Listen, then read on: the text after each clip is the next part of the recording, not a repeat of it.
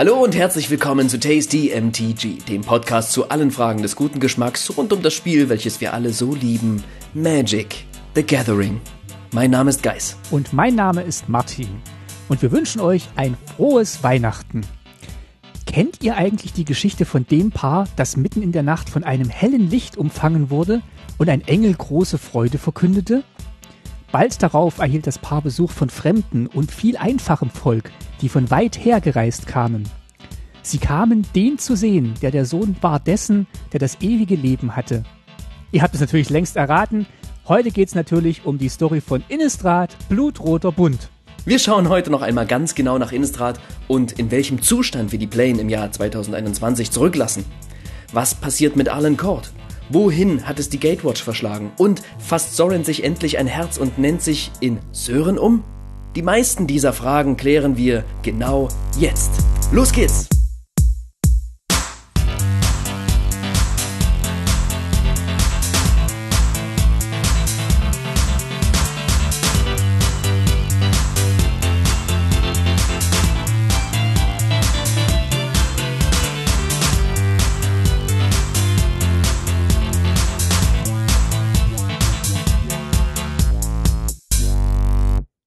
Glaube, Geist, das mit dem Sören wird nicht geklärt. Nee, aber es würde mir einiges erleichtern, wenn es dann endlich passiert. Dann könnte ich mich nicht mehr so oft, würde ich mich nicht mehr so oft versprechen. Es war der eine Story-Schlüsselmoment, der nicht benannt wurde. Denn der ist auszusehen in ein anderes Set verrutscht. Ähm, hallo Martin, schön dich zu hören, schön wieder mit dir über Magic zu sprechen und schön, dass wir in dieser letzten Folge von Tasty MTG des Jahres 2021 gelandet sind. Ja, und die kommt auch noch 2021 raus. Wir haben uns noch gar nicht darüber verständigt, wann ihr diese Serie, äh, diese Folge hören werdet. Aber ich glaube, jetzt. Jetzt? Jetzt. Unterm Baum hoffentlich noch. Ja, kommt auf an, wie lange der Baum steht. Hm. Ja, was machen wir eigentlich? Wir fassen nochmal die Story von Blutroter Bund zusammen. Die ist ja mittlerweile vollständig erschienen und heute reden wir nochmal genau darüber, gehen auf alle Story-Schlüsselmoment-Karten ein, gucken, wie die miteinander verzahnt sind, mit welcher Geschichte, was vielleicht vergessen wird und geben unseren Senf dazu. Und danach machen wir noch einen kleinen Rückblick auf dieses Jahr und, wie Sie es gehört, am Ende des Jahres einen Ausblick aufs neue Jahr. Genau, das wird so eine lange Nachspeise, die wir heute machen. Also es gibt irgendwie ein schnelles Essen zwischendrin und dann ähm, was für den Gaumen, was sehr, sehr ausgedehntes, dekadentes am Ende. Dann fangen wir doch mal mit einer kontroversen Vorspeise an im Dezember. Was Süßem, würde ich sagen. Und was Leichtem, einer heißen Schokolade.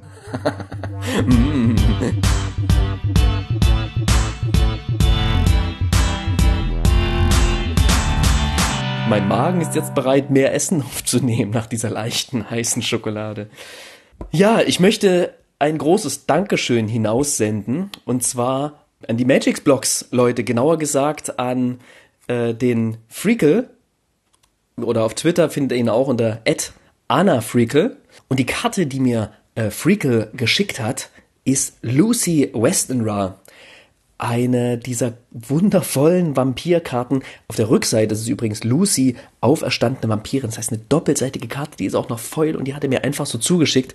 Ähm, mit einer Illustration von Igor Kieriluk den ich womöglich auch noch mal zur Verleihung des Goldenen Tasty erwähnen werde, denn der hat es mir in diesem Jahr ziemlich angetan.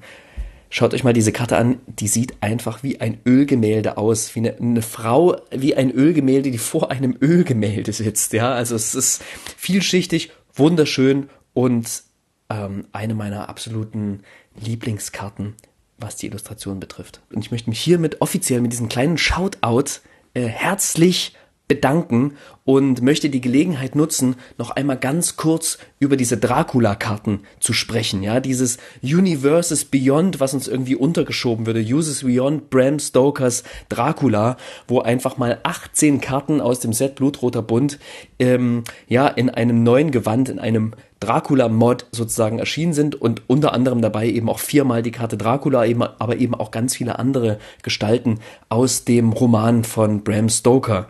Und ich habe mir mittlerweile acht oder neun dieser Karten gekauft und habe auch hier und da ein bisschen Geld ausgegeben, weil ich möchte mein Anja-Deck, äh, was ich habe, jetzt richtig schön in den Vampir-Flavor, in den Dracula-Flavor hineinziehen. Und äh, diese Karten bieten sich einfach ganz wunderbar an. Natürlich auch ergänzend noch mit der neuen Anja-Karte, der Florian-Karte und all den anderen schönen deutschen oder halbdeutschen Namen, die jetzt noch mit hier erschienen sind, die hier schön in ein äh, schwarz-rotes Vampirdeck hineinpassen. Und ähm, diese Dracula-Karten, die haben mich einfach total, total überrascht und total mitgenommen. Und die Frage ist, ähm, werden die sowas nochmal machen in anderen Sets? Was glaubst du? Ich meine, dieses Godzilla-Ding war ja so ein Testballon, sag ich mal. Und jetzt kam die plötzlich, weil sich's halt so krass angeboten hat, vermute ich mir. Es wirkte so wie, ein bisschen wie, na, wenn wir es nicht machen, wann machen wir es dann, wenn nicht jetzt? Aber hast du das Gefühl, sowas machen die nochmal? Ist, das ist ja eigentlich das, womit sie mit, mit den Secret Layers dann richtig Geld verdienen. Ich glaube schon, dass sie das nochmal machen werden. Er, Mark Roswell hat ja auch geschrieben, an da, wo es passt, werden sie es machen. Ich glaube auch nicht, dass es super häufig auftreten wird. Also wir haben jetzt ja auch anderthalb Jahre gewartet zwischen Ikoria und den Dracula-Karten. Ähm, ich glaube, das wird halt hin und wieder mal gemacht, ist aber jetzt, es ist einfach, ähm, wie er so schön sagt, ein weiteres Werkzeug im Werkzeugkasten, das sie äh, mhm. rausholen können. Und ähm, ja, äh, das, das denke ich, haben sie jetzt einfach zur Disposition und holen sie halt, ähm, holen sie halt aus der Versenkung, wenn es äh, wenn's benötigt wird. Ich habe mir natürlich auch das Secret Lair bestellt, was dazu passt. Also sie haben zusätzlich nochmal Geld an mir verdient, auf jeden Fall. Ähm, denn da ist diese großartige Illustration von Niels Hamm, der Exquisite Blood neu illustriert hat drin. Und das, ah, da, hm, hm, muss ich haben. Ganz, ganz toll. Habe ich mich ein bisschen breitschlagen lassen, weil wir in der Playgroup dann so viel bestellt haben, dass wir den Versand sparen konnten. Klassiker. Kommt dann irgendwann im neuen Jahr. Also vielen, vielen Dank. Ähm, Anna Fricke. Ich, das klingt so komisch, jetzt nur diesen Twitter-Handle zu benutzen, aber ich weiß gar nicht, ob ich deinen deinen Klarnamen sagen darf. Du weißt, wer gemeint ist. Vielen Dank an euch, an Magic Blogs. Schaut mal rein zu Magic Blogs rüber. Die machen großartigen Content und schon viel, viel, viel, viel länger, als wir das tun. Ähm, checkt die auf jeden Fall aus, wenn ihr es nicht eh schon getan habt. Über, um die kommt man eigentlich nicht drum herum. Vielen Dank für dieses tolle Geschenk. Es war der Auftakt meiner Dracula-Kartensammlung, die ich hoffentlich noch komplettieren werde. Aber ich glaube, ich muss ein bisschen warten, bis die Sachen günstiger sind und dann vielleicht der heiße Scheiß von Neon Dynasty da ist und so weiter. Ja. Äh, und keiner mehr, keiner mehr so genau hinguckt. Also, äh, großartig. Ein, ein, ein Weihnachtsgeschenk schon vor Weihnachten. Dann möchte ich auch noch Danke sagen. Wir haben äh, Post bekommen, die ist bei mir gelandet von Jonas. Der hat nämlich, ähm, in der Weihnachtszeit bastelt man ja gerne, der hat sich hingesetzt und Day- und Night-Counter, also Tag- und Nacht-Counter, gegossen aus Zinn. Das sind richtig schwere ähm, Day- und Night-Counter-Münzen. Geist, ich habe die gerade in die Kamera mhm. gehalten. Ähm, mhm. Wir packen da auch noch ein Foto mit auf die Website. Und die sind richtig cool. Also die ähm, hat er hier nochmal äh, Fotos geschickt, wie er das gemacht hat, hat er geschmolzen und dann hat er ähm, das Ganze mit Fimo, die in Silikonform erstellt. Ähm, also ganz, ganz, ganz, ganz großartig. Ja, wir sagen Danke und ähm, wir werden das äh, unter uns aufteilen und ähm, ja, vielleicht ähm, verlosen wir da noch ein paar davon. Stimmt, gute Idee. Wenn er damit einverstanden ist, aber. Hinterlasst uns einen Kommentar auf der Website und wir losen einen von euch aus. Kommentar auf der Website oder auf Twitter ähm, unter dem Post zu dieser Episode, dann kriegt ihr einen dieser coolen Tag-Nacht-Counter. Auf Twitter findet ihr uns unter tasty-mtg. Ja, genau. Das war's dann auch schon so ein bisschen mit den Hausmeister-Themen, die wir so am Anfang haben in der Vorspeise hier. Was? Hausmeister? Okay, ja. Und äh, dann würde ich sagen, äh, gehen wir zur, zur Hauptspeise über. Und da haben wir vorbereitet äh, Reste vom Besten.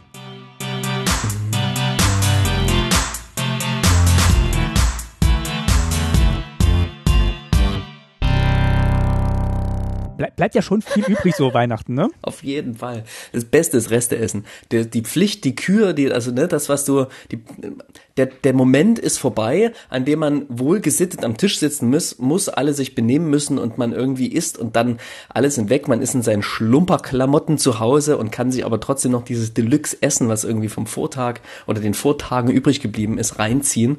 Aber ähm, das ist dann so, ach, keine Ahnung, vor der, auf der Couch rumhängen, Fernseher läuft, Füße hoch und dann eine vegetarische Gans in den Mund. Ich habe ja letzte Woche noch Vanillekipferl gebacken. Da, da reicht auch Nicht eins. So leicht, ne? Es geht, dauert ein bisschen, aber hat sich gelohnt und äh, machen auch satt, kann ich bestätigen. Gut, was haben wir in der, in der Hauptspeise außer äh, leckeren Sachen? Da wir alle kein äh, Blut trinken und mögen, kommt das bei uns nicht auf den Speiseplan, aber wir berichten jetzt gleich von ganz vielen, denen das gut gefällt, nämlich die Vampire auf Innistrad. Wir haben mhm. die Story-Schlüsselmomente rausgesucht, um mit euch durch diese äh, Schlüsselmomente zu gehen und nochmal die Geschichte nachzuerzählen, die uns da aufgetischt wurde in Blutroten Bund.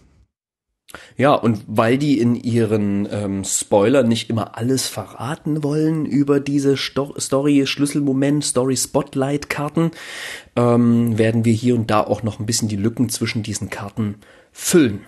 Und die ganze Welt, die wird natürlich auf diese Karten schön erzählt und schön verteilt. Und ganz viele der Karten berichten auch von den Side Stories, die es noch gibt. Über die ähm, erzählen wir heute nicht, sondern wir fassen quasi nochmal die Hauptstory zusammen, die diese Story-Schlüsselmoment-Karten ähm, erzählen. Für die, die es nicht gelesen haben oder für die, die es gelesen haben, nochmal als Reminder und geben dann auch ein bisschen noch unsere kleinen Kommentare hier und da dazu. Es sind auf jeden Fall weniger Karten als bei Midnight Hunt. Da hatten wir ganz, ganz viele. Weißt du noch, wie viele? Ich glaube 16. Da hatten wir tatsächlich äh, 16 Karten. Jetzt sind es nur 12. Immerhin, ja. 12 ist auch schon, auch schon gut. Wir hatten auch Sets, da gab es nur 5 oder sogar nur 3. Von daher aus diesen 12 Karten kann man schon ein bisschen Story sich zusammen basteln. Die Reihenfolge, die steht nicht fest. Das heißt, die haben wir so ein bisschen zusammen, ähm, ja, selber uns zusammengeschustert. Und ähm, ja, ich würde sagen, ähm, without further ado, let's go. Willst du anfangen? Mache ich gerne. Äh, die erste Karte in unserer kleinen Auflistung ist der Blutzehnt-Eintreiber. Ähm, wir sagen immer dazu, was die Karte ist, oder? Damit man so ein bisschen ja, Vorstellung bitte. hat. Lass einmal vorlesen, genau. Genau, der Blutzehnt-Eintreiber ist ein Vampir, ist eine Kreatur, 3-2 Vampir, kostet ein schwarzes und ein rotes Mana. Und wenn der Blutzehnt-Eintreiber ins Spiel kommt, erzeuge einen Blutspielstein. Und du kannst ihn tappen und opfern. Und dann erhält eine Kreatur deiner Wahl bis zum Ende des Zuges minus x minus x, wobei x das Doppelte der Anzahl an Blutspielsteinen ist, die du kontrollierst. Und kannst du aber nur wie eine Hexerei aktivieren. Da falle ich oft rein. ja, das ist ein schöner Auftakt, weil auch die erste Geschichte sich damit befasst in, mit, im Blutroten Bund, wie die Vampire jetzt die Oberherrschaft gewonnen haben. Es ist ewige Nacht. Wir erinnern uns, der Celestus konnte nicht aktiviert werden. Das heißt, es bleibt Nacht auf Innistrad und die Vampire gewinnen die Oberhand und äh, fordern jetzt quasi von jedem, zumindest in der Umgebung des Voldaren-Anwesens, einen Blutzehnt. Das heißt, die müssen jeden Abend so eine kleine Schale mit Blut vor die Tür stellen, die dann von Fledermäusen abgeholt werden. Und offensichtlich gibt es da noch so einen Vorarbeiter, das ist eben der Blutzehnt-Eintreiber, der dann auch nochmal so, so Proben nimmt. Sind diese, ja, der, der bedient sich gleich hier, ne? ja. so, offenen, so einem offenen Kelch drin auf der Illustration. Sag mal, diese Fledermäuse, sind das nur verwandelte Vampire eigentlich? Weil einige der Vampire können sich an Fledermäuse verwandeln. Oder sind das wirklich Fledermäuse? So wie es beschrieben wurde, sind es, glaube ich, einfach nur Fledermäuse, die so, so, okay. so, so Botenfledermäuse. Das ist schon crazy, ne? Diese Bewohner einfach permanenter Aderlass, äh, um dann immer ein schönes Blut vor die Tür zu stellen. Und wofür die dieses viele Blut brauchen, das wird uns auch gleich erzählt, denn die brauchen das nicht nur zum Überleben, denn die sammeln viel, viel mehr als nur Blut um sich, ähm, um, um, um Blut um zum Überleben, sondern die haben etwas vor, nämlich ein großes Fest. Es gibt eine Einladung zur Hochzeit. Das ist die nächste Karte. Das ist ein Artefakt, kostet zwei Mana, ist eine Common. Und der Flavortext ist erstmal Zusagen auf eigene Gefahr. Die macht folgendes. Wenn die Einladung zur Hochzeit ins Spiel kommt, ziehe eine Karte. Tap, opfere die Einladung zur Hochzeit. Eine Kreatur deiner Wahl kann in diesem Zug nicht geblockt werden. Falls sie ein Vampir ist, erhält sie außerdem Lebensverknüpfung bis zum Ende des Zuges. Ja. ja. Also als wir müssen über die Qualität der Karte jetzt glaube ich nicht viel sagen. Es ist eine Common, die versucht irgendwie krampfhaft das Thema Hochzeitseinladung ähm, zu vermitteln und muss dementsprechend ein Artefakt sein. Ja, die Illustration ist sehr, sehr schön, ist auch eins der, der Key Visuals quasi von diesem Set. Ähm, diese wunderschöne Einladung, die da liegt, mit der ähm, ja, Fledermaus im Hintergrund, die sie wahrscheinlich gerade überbracht hat. Und ähm, schwarz, weiß, rot sind hier die bestimmenden äh, Farben und dieses Blau der Nacht des Mondscheins, was zum Fenster reinleuchtet auf die Einladung fällt. Also hier ist vor allem die, die äh, Illustration hervorzuheben. Und ja, es wird zu einer Hochzeit eingeladen. Ihr wisst es alle, ähm, wer eingeladen hat. Und wir erfahren auch gleich, wohin eingeladen wurde. Martin. Genau, ich muss noch eins äh, nachtragen, bevor ich sage, wohin wir Ja, eingeladen wurden. bitte, Ähm, und bitte. zwar hatte ich mir auch eigentlich vorgenommen, die Namen zu nennen von den Künstlern. Der Blutzehnt-Eintreiber wurde illustriert von Lucas Cracciano. Und du hattest ja gerade schon gesagt, dass ähm, die Wedding Invitation illustriert wurde von Justina Gill. Oder hattest du es nicht gesagt? Habe ich jetzt zweimal Habe ich nicht gesagt, nein, habe ich vergessen. Genau, wohin geht die Einladung? Die Einladung geht auf das Voldaren-Anwesen. Ähm, das ist ein Land, ähm, eigentlich ist es ein Schloss, aber im Spiel ist es ein Land. Und ähm, das Land tappt für ein farbloses Mana. Und du kannst es auch tappen und einen Lebenspunkt bezahlen. Dann erzeugt es ein Mana einer beliebigen Farbe, darfst du aber nur verwenden, um einen Vampir-Zauberspruch zu wirken. Und du kannst fünf bezahlen und das Land tappen und dann erzeugst du einen Blutspielstein. Diese Fähigkeit kostet aber weniger für jeden Vampir, den du kontrollierst, und zwar ein Mana weniger. Ja, sehr flavorful, äh, macht viel mit Vampiren. Ähm, außerhalb von Vampir-Decks wahrscheinlich nicht äh, ganz so flavorvoll, aber ja, die Illustration auf jeden Fall auch wieder sehr, sehr schön. Man sieht dieses Schloss, das da so aus dem Nebel, aus dem Dunst in den Bergen äh, auftaucht und äh, ja, so geheimnisvoll äh, schimmert und äh, ja, hat auch ganz viele kleine Türmchen, dieses Schloss hat Richard Wright illustriert. Ähm, ja, äh, kommt schon, kommt schon sehr nahe dem Dracula-Schloss. Oder man kann sich vorstellen, dass das das Schloss der Vampire ist. Man hat auch noch eine kleine Fledermaus, glaube ich, reingemalt, damit man äh, so ein bisschen sieht, äh, um was es da geht. Ich habe natürlich die Dracula-Version davon auch, das Schloss Dracula, habe ich mir natürlich auch gut, das war die Buyerbox-Promo, die als dieses erschien. Und da sieht man auch noch mal ein bisschen anderen Ausschnitt, wobei ich das Gefühl habe, das wurde, das Schloss an sich wurde überhaupt nicht verändert, man sieht einfach nur noch mal eine andere Seite davon, also daran kann man eigentlich auch schon ganz gut erkennen, wie nah wir an diesem Thema dran sind und wie gut das, wie gut das eine zum anderen hier passt. Ja, wir wissen einfach, wohin es geht. Es ist, warum das ein Story-Schlüsselmoment ist, weiß ich nicht so genau. Hier wird der Ort etabliert. Ja, den sehen wir aber tatsächlich auch auf fast jedem der anderen Karten sozusagen. Und ähm, hätte mir gern noch ein bisschen mehr darüber gewünscht, so wer wird hier alles eingeladen. Das ist natürlich spannend. Ne? Das wird uns dann auf den vielen anderen Karten irgendwie erzählt, wer alles zu Gast ist. Aber das erfahren wir zumindest über die Story-Schlüsselmoment-Karten jetzt nicht weiter. Aber wir erfahren, dass man nur auf die Party kommt, wenn man auch eine Einladung hat. Das ist unsere nächste Karte. Nur mit Einladung. ähm, das ist eine Rare, eine Hexerei nämlich. Die kostet drei und zwei weiße Mana. Die macht folgendes. Bestimme eine Anzahl, äh, bestimme eine Zahl von 0 bis 13. Jeder Spieler opfert entsprechend viele Kreaturen. Ein, ein, ein Boardwipe, den man ein bisschen steuern kann.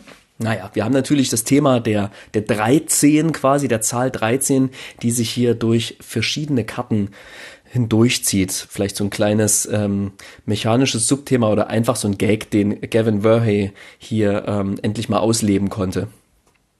Äh, den Flavortext lese ich noch vor. Die roten Umschläge sind Passierscheine durch die Lurenstein-Barriere. Olivia hat strikte Anweisungen hinterlassen. Keine Einladung, kein Zutritt, keine Ausnahmen. Und ähm, illustriert hat das Ganze Mika Epstein. Weißt du, was die 1, 2, 3, 4, Lurenstein-Barriere Epstein. Wie bitte? Was? weißt, weißt du, was die Lurenstein-Barriere sein soll? Äh, nein, nein, weiß ich, weiß ich tatsächlich nicht. Ich guck mal kurz, wie es im Englischen heißt. Vielleicht gibt uns das einen Hinweis. Manchmal Lur Lurenbraum, Lurenbraum geschrieben, Lurenbraum Barrier. Es gibt, Ich weiß es tatsächlich nicht genau. es gibt wohl, ähm, es gibt wohl ein Buch, das heißt äh, Lör de Lurenstein. Äh, spielt irgendwo in Böhmen. Vielleicht ist das so eine kleine Anspielung da drauf. Wenn ihr das wisst, was der Lurenstein ist und ob das eine Realweltentsprechung hat, ähm, schreibt uns das gerne. Das würde mich interessieren. Tja, nur mit Einladung, das ist tatsächlich ganz entscheidend. Was uns nicht gezeigt wird, ist, wer von uns, den wir in der Story begleiten, hat denn keine Einladung, würde aber gerne auf die Party kommen. Im Prinzip alle außer Sören. Ja, Soren kommt einfach rein, tatsächlich. Nee, der hat eine hat kein Einladung. Problem. Der hat eine Einladung, genau. Der Stefan kommt rein, natürlich, ne? Henrika kommt rein. Anja kommt rein, so, Florian Momo ist dabei. Jawohl, alle sind sie dabei. Aber wer nicht reinkommt, ist unsere liebe Gatewatch. Ja. Denn die wollen natürlich nach wie vor ihren Mondsilberschlüssel zurückhaben. Und dieser Plot-Twist wurde uns am Grunde am Ende von Midnight Hunt noch erzählt. um den Celestus anzuschmeißen, zu starten, in Gang zu setzen, um das Tag-Nacht-Gleichgewicht wiederherzustellen, brauchen sie den, eben den Celestus und um den eben zu bedienen zu können, brauchen sie den Mondsilberschlüssel. Und ähm, das Gegenstück, den die, oh warte, jetzt stehe ich auf dem Schlauch, die Sonnenlicht, Sonnentag, Sonnengold, Sonnengold Schlüssel, ich weiß gar nicht genau, wie der heißt. Das sind so halbkreisförmige Kugel, also Halbkugeln, wenn man so will, und die fügen sich zusammen zu einem großen Ganzen. Das ganze Ding wird Schlüssel genannt, sieht aber, ein, sieht aber überhaupt nicht aus wie ein Schlüssel. Ist auch überhaupt nicht wild, muss auch überhaupt nicht so sein. Aber das wollen sie natürlich nach wie vor, wollen auf die Party kommen, weil Olivia den Mundsilberschlüssel an sich gerissen hat, ähm, hat noch schnell Katilda getötet, und ist dann abgezischt. Und jetzt machen sie natürlich ihr direkt hinterher und sitzen jetzt so ein bisschen gelangweilt vor den Toren und versuchen reinzukommen, aber dürfen nicht. Du, wenn Nicole Bolas das gewusst hätte, dann macht er einen Fünfjahresplan, um, um die, um die, um die Planeswalker ähm, zu, zu fangen. Auf, auf Ravnica baut einen Turm äh, mit jeder Menge Zombie-Armeen und ja. alles, was es gebraucht hätte, ist, die, die, denen einfach keine Einladung zu schicken, damit, damit, die, damit er sie genau da halten kann, wo er will. Ja, ähm, das ist der Moment in der Geschichte, den ich, und jetzt kommt gleich ein bisschen Senf, den fand ich unfassbar schwach. Den fand ich auch. Also das fand ich, so ich habe mir versucht, bildlich vorzustellen man hat da vielleicht so die Straße, ne? man sieht ja dieses Anwesen, es steht so sehr solitär auf so einem Felsen oben drauf, man kann es von tausend Kilometern weg, weit weg sehen, es steht da und jetzt kommt da die Gatewatch, dup, die dup, die dup, die dup, die dup, wird mit Sicherheit gesehen von diesen Türmen aus, weil wie soll man sich verstecken? Ähm, und stehen dann vor der Tor, vor dem Tor und sagen dann halt den Türsteher, den gibt's ja auch in diesem Set, hier, ähm, wir würden halt jetzt gern mal rein. Ja. Und dann sagt der, naja, keine Einladung, kein Durch, kein Zutritt, keine Ausnahmen. Und dann, so. versuch, dann versuchen sie auch mit, mit so einem Plus One das irgendwie zu umgehen, so mit Begleitung, ne? ja. Auch, auch dieser teuflische Trick funktioniert leider nicht. Genau. Und dann stehen sie da vor der Tür und sind so ein bisschen gelangweilt und wissen nicht, was sie machen sollen. Ja. Und allein die Zeit dafür zu verschwenden, das zu erzählen, dass sie gelangweilt vor der Tür sitzen, fand ich so absurd. Und ich habe mich kurz gefragt, was soll das? Ist das wieder so das alte Gatewatch-Problem? Wir wissen nicht so richtig, was mit denen anzufangen und müssen ja. denen so ein paar Hindernisse geben. So wirkt das auf jeden Fall. Vor allem, die stehen dann anderthalb Episoden vor dieser Tür. ja, genau. Genau, die unterhalten sich auch über so Belanglosigkeiten, aber auch nicht so, dass es irgendwie so wie in Pulp Fiction ist, dass es irgendwie so schon so eine Absurdität bekommt, die Dialoge. Nee, es ist so ein bisschen wie, ah, die, die sind ja halt jetzt hier, wir müssen auch erzählen, dass sie da sind, ja. aber eigentlich schreitet die Story aktuell überhaupt nicht voran. Ist so ein bisschen auf dem, na, auch hier Niveau und ähm, kommst du öfter her?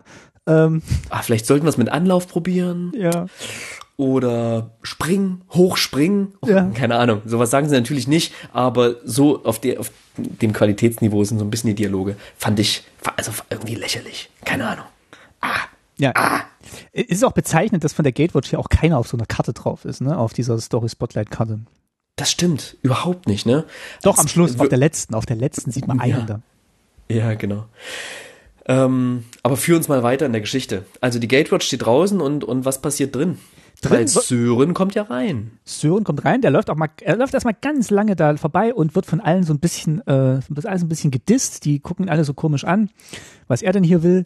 Und dann stellt er sich so traurig in der Ecke, wie man es auf seiner Karte eben sieht und wartet mal so, was passiert. Und dann erscheint auch schon die Braut, Olivia Voldaren, und fehlt natürlich noch der Bräutigam. Der ist auch schon da, man hat ihn bloß nicht gesehen, weil der liegt im Sarg. Und ähm, jetzt äh, erweckt sie ihn zum Leben und die Karte dazu heißt Edgars Erwachen. Ist eine Hexerei für drei äh, und zwei Schwarze. Diese Hexerei macht folgendes. Bringe eine Kreatur deiner Wahl aus deinem Friedhof ins Spiel zurück. Wenn du Edgars Erwachen abwirfst, kannst du ein schwarzes Mana bezahlen und wenn du dies tust, bringe eine Kreaturenkarte deiner Wahl aus deinem Friedhof auf deine Hand zurück. Äh, der Flavortext dazu ist, hier, bitte sehr, ich kann nicht zulassen, dass du deinen eigenen Hochzeitstag verschläfst, äh, sagt offensichtlich Olivia, als sie das Blut ähm, eigentlich in der Geschichte über die Rinnen im Sarg in äh, mhm. Edgar laufen lässt. Hier träufelt sie es ihm direkt in den Mund auf dieser mhm. Illustration. Ähm, die in dem das Fall. haben wir ja schon ein paar Mal angemerkt, ne, dass die Illustrationen nicht Ja. immer das machen, was der Geschichte entspricht. Und es kommt, glaube ich, daher, dass parallel gearbeitet wird, dass es so ein Grundskript gibt vielleicht, was Wizards selber vorformuliert, so könnte ich mir das vorstellen. Und dann wird gesagt, hier du, schreib mal die Story schön lebendig. Und das wird dann eben dort mit Details ausgeschmückt im Text. Und dann wird anderen gesagt, mach uns mal die Illustration. Und es wird eben dort ausgeschmückt und, und visuell stimmig gemacht ich akzeptiere das jetzt einfach. Das ist halt so. Das ist, glaube ich, einfach der, der Dichte des, der, der Arbeit sozusagen geschuldet, dass das passiert. Und ähm, wäre aber sehr, sehr schön, wenn man sich hier abstimmen könnte. Ja, Illustration übrigens von Joshua Raphael und ähm, die von der letzten Karte war von Maika Epstein. Ähm, ja, ich fänd's auch schön, wenn das so ein bisschen besser zusammenpassen würde, weil ähm, man versucht ja dann trotzdem immer so Bezüge zu finden. Also ich beim Lesen und äh, dann auch, wenn man die Karten spielt, dass man irgendwie guckt, ähm, ja, kenne ich das, kam das irgendwo vor und hat und ist es auch gut eingebaut worden. Also man muss jetzt auch nicht auf, man muss jetzt auch nicht jede Karte irgendwie die Geschichte pressen. Den Eindruck hatte ich bei der Geschichte auch an manchen Stellen. Es sind ja hier auch Details. Stören ist es halt, wenn, wenn bei Soren halt eigentlich der Sarg weg sein soll, aber er steht dann in der Krypta mit dem Sarg, Ja. in dem Edgar jetzt hier liegt, quasi. Ähm, und da finde ich, sollte man schon erwarten. Ich meine, bei den Kostümen achten sie ja drauf, wenn die Characters gebaut werden, dass die immer gleich aussehen, ne? dass die immer einen ähnlichen Gestus haben, auch wenn sie sich im, in der Mimik oder im Gesicht dann manchmal in Details unterscheiden. Das finde ich auch gar nicht so schlimm. Aber keine Ahnung, dass so bestimmte Key-Requisiten einfach gleich sind und sich durch, durchziehen. Das, das sollte man schon erwarten irgendwie, wenn hier so ein stimmiges Set versucht wird zu erzählen. Genau, also Olivia weckt jetzt äh, Edgar offensichtlich auf und dann ist auch er mit von der Partie und bereit für die Hochzeit. Äh, in der Geschichte wird es auch so dargestellt, als ob sie jetzt ihn so ein bisschen steuert, dadurch, dass sie ihm ihr Blut eingeflößt hat, dass er nicht mehr so ganz freien Willens ist. Das vermutet Soren auf jeden Fall, ne? Dass das Edgar, der wird, muss ja dazu gezwungen werden, quasi. Stimmt, er vermutet's seine, eigentlich. seine erste, seine erste ähm, Vermutung. Und dann zeigt sich Edgar aber irgendwie, also total erfreut. Ich weiß ja nicht, was er bisher davon wusste, ob der mal kurz wach war und gesagt hat, Olivia, na klar, können wir machen, weck mich dann nochmal, wenn es soweit ist. Also der wirkte überhaupt nicht überrascht, sondern so nach dem Motto, ja, los geht's. So, Das stimmt, das war ein bisschen komisch. Das, ja sagen. Ich bin bereit, Ja zu sagen. Und, und Sorens Verdacht, der, der wird einfach so in Luft aufgelöst. So, ich hätte es auch aus, also ich fand Sorens Haltung sehr, sehr glaubhaft. Ich fand Edgars Haltung nicht sehr glaubhaft. Das, ich wach auf und bin jetzt einfach hier an Olivias Seite und habe die ganze Zeit vermutet, jetzt kommt noch der Plot-Twist, dass äh, Edgar hier einen, was Größeres im Blick hat, einen größeren Plan hat. Aber was soll ich sagen, die Bösewichte der Geschichte, die haben meistens keine großen Pläne, die wollen einfach nur viel Macht. Ja. Und wenn es sein muss, einfach zu heiraten. Dann nehmen wir schon ein bisschen Ende vorweg, aber uns erwartet hier leider kein Plot-Twist mehr. Edgar wacht auf, Edgar findet's geil, hoch zu heiraten quasi, also oder Olivia genauso. Das große Vampirgeschlecht der, der Markovs und Voldarens irgendwie, die beiden Vampirgeschlechter zu vereinen. And that's it. Ja. Und, und auch diese ganzen Konsequenzen, die äh, Soren immer angebracht hat mit, ähm, wenn wir alle Menschen ständig ausbluten lassen, gibt es irgendwann keine Menschen mehr. Das wird auch nicht mehr thematisiert. Da gibt es auch keine guten Gegenargumente irgendwie von Olivia und Edgar. Das äh, wird einfach abgetan. Aber der, der Vorwurf wird nicht aus der, aus der Welt geräumt. Also äh, ja, so ein bisschen eindimensional. Was ich hier positiv aber dagegen halten muss, ist einfach Sorens, Sorens Story, Sorens Der, äh, Innenwelt und äh, das fand ich gut. Ne? Das ist jetzt keine hohe Belletristik hier, die wir da erfahren, aber ich fand es alles nachvollziehbar und ich fand es total die guten Ansätze, die hier getroffen wurden. Sorens Rolle auf dieser Party finde ich total spannend. Er darf irgendwie da sein, weil er ein wichtiger Teil dieser Szene ist, aber er ist auch so ein bisschen geächtet und wird so belächelt. Und ähm, das ist, das ist spannend. Der ist da so ein Outsider drin. Damit kann man sich auch gut identifizieren. Was auch noch sehr merkwürdig ist, dass ja die ganze Verwandtschaft von, äh, von Edgar und Soren, ähm, die Markovs, die werden dann auch alle noch wiederbelebt, oder? Hatte ich das richtig gelesen? Die sitzen dann auf der, auf der einen Seite der Bank und werden dann auch wiederbelebt. Das habe ich nicht so. Und- ja, weiß ich nicht. und dissen Gibt so ihn ein paar auch Details, die so in Nebensätzen erklärt werden, da, da, die überliest man dann schnell mal irgendwie. Da kommen wir nachher noch zu anderen solchen Details. Genau, also für mich war es schon auch die nächste Karte, die, die kannst du gleich vorstellen, was für mich auch so ein typischer äh, Wizard-Story-Move ist, dass dann irgendwas äh, schon eingetreten ist und gar nicht so richtig erklärt wird, wie es dazu kam. Aber äh, stell doch mal vor, worum es geht. Ja, Segadas Gefangenschaft heißt die Karte. Äh, äh, ich sag mal kurz, was sie macht. Ist eine Common, eine Verzauberung, Aura. Kostet zwei und ein weißes. Die verzauberte Kreatur kann ich angreifen oder blocken. Ist gefangen. Hat noch eine aktivierte Fähigkeit für vier und ein weißes. Schicke die verzauberte Kreatur ins Exil, erzeuge einen Blutspielstein. An und für sich eine flavorvolle Karte. Aber was ist hier storymäßig passiert? What?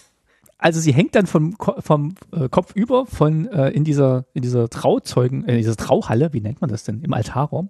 Ähm, und äh, dann gibt's irgend so eine komische, so eine komische alchemistische Plan, dass dann mit ihrem Blut äh, Olivia auch noch die Kontrolle über alle Engel über äh, auf Innistrad bekommen soll, weil wenn man das Blut jetzt dieser Engel trinkt, dann erlangt man auch die Kontrolle, weil so hat sie ja auch Kontrolle über Edgar erlangt, aber Früher hat es aber nicht so funktioniert, weil dadurch hat man das Engelblut gebraucht, um unsterblich zu werden. Ich habe es nicht ganz verstanden, für was sie jetzt die Garda da ausbluten lassen.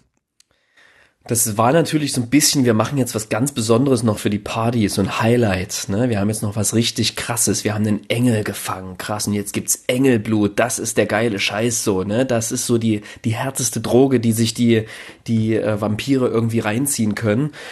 Was für die Inszenierung total stimmig ist. Aber wie haben die das geschafft, Sigarda zu fangen? Hallo? Man kann die doch nicht einfach fangen und an die Decke hängen und äh, Vor allem wie so eine Weihnachtsbaumkugel. das letzte Mal, wo wir sie gesehen haben, hat sie ja mit Sorin gekämpft, Ja. der ja eigentlich jetzt auf der gegnerischen Seite ist. Und dazwischen fehlt einfach eine totale, totaler äh, Story-Schlüsselmoment, möchte ich mal fast sagen, Ja. wie, wie, wie jetzt die Garda gefangen wurde. Naja, jedenfalls ist sie's. Ich glaube, dieser Konflikt mit, mit Sorin, der wird auch noch mal kurz im Nebensatz erwähnt, aber jetzt auch natürlich nicht weiter ausgebaut. Aber schon seltsam, was hier passiert. Und ja, in dem Moment, wo man meint, dass es ähm, nicht schlimmer kommen könnte, Engel gefangen, Gatewatch ausgesperrt, Sorin muss dem, dem verwirrenden Treiben seines Großvaters zuschauen, Olivia kriegt irgendwie, was sie will. Wird in Ketten gelegt, Sorin auch noch. Ach ja, stimmt, genau. Die versuchen ja dann noch richtig zu fighten an der Stelle. Und dann- fand ich übrigens die, die, die Kampfszenen finde ich immer ganz, fand ich ganz nett beschrieben, beschrieben. irgendwie, sehr, sehr dynamisch. Man überliest dann aber auch leicht, was dann eigentlich passiert. Also er wird dann quasi auf diese, auf diesen, auf diese Altarstufen geschleudert und da beschwört er sich dann ein, ein Blutschwert, mit dem er sich dann befreit und äh, dann quasi so zum Gegenangriff startet.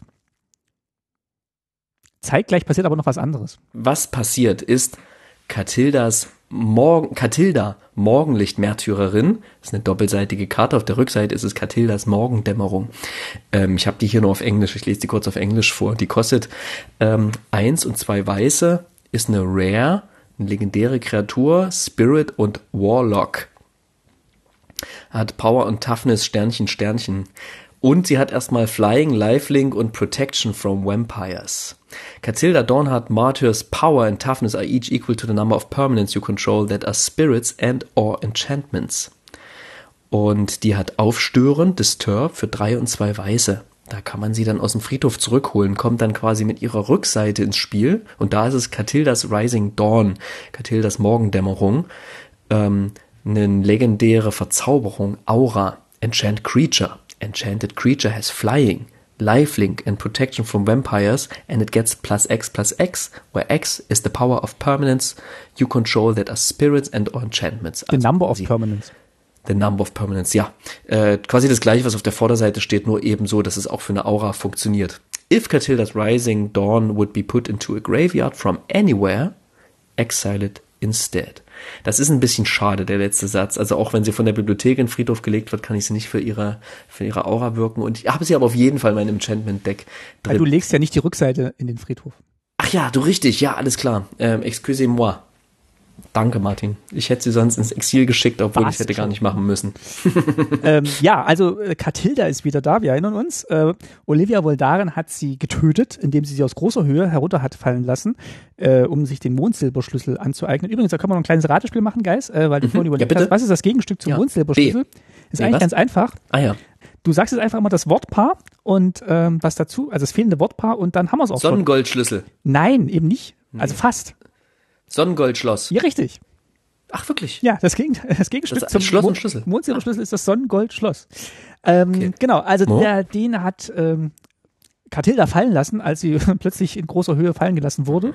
Ähm, Olivia hat den, den, den Schlüssel an sich genommen und offensichtlich Katildas Geist mitgenommen. Ah ja, stimmt, Katildas Geist war ja Teil des, äh, des, des, des Kleides von, ähm, von Olivia. Kathi ernsthaft, die hat Katilda in, in ihr Kleid mitgemacht? Das waren ja alles Geister. Wow. ja, ja, glaube, aber so trophäenmäßig, ja. So. Genau, und Sören hat ja dann mit äh, dem, mit dem Blutschwert, hatte sie, hatte so das, äh, das Kleid so ein bisschen geritzt, meine ich. Ah, und dadurch kam Katilda ja, wieder raus. Klar, also na klar, es kam mir so ein bisschen absurd vor, aber ja, ich, mir war schon so klar, mit diesem, mit diesem Schleier muss noch irgendwas passieren.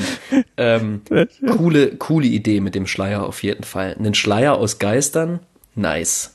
Das, ähm, das wirkt schon sehr, sehr mächtig. Also was das Worldbuilding anbelangt, hat sich Wizards hier ähm, übertroffen, meines Erachtens. Finde ich schon richtig cool. Ähm, ja. ja. auf der Rückseite sieht man dann in der Illustration, also der Vorderseite sieht man erstmal so diesen Geist von Katilda über dem Altar schweben, ja, in dem gerade die, Trauer, die Trauung stattfindet.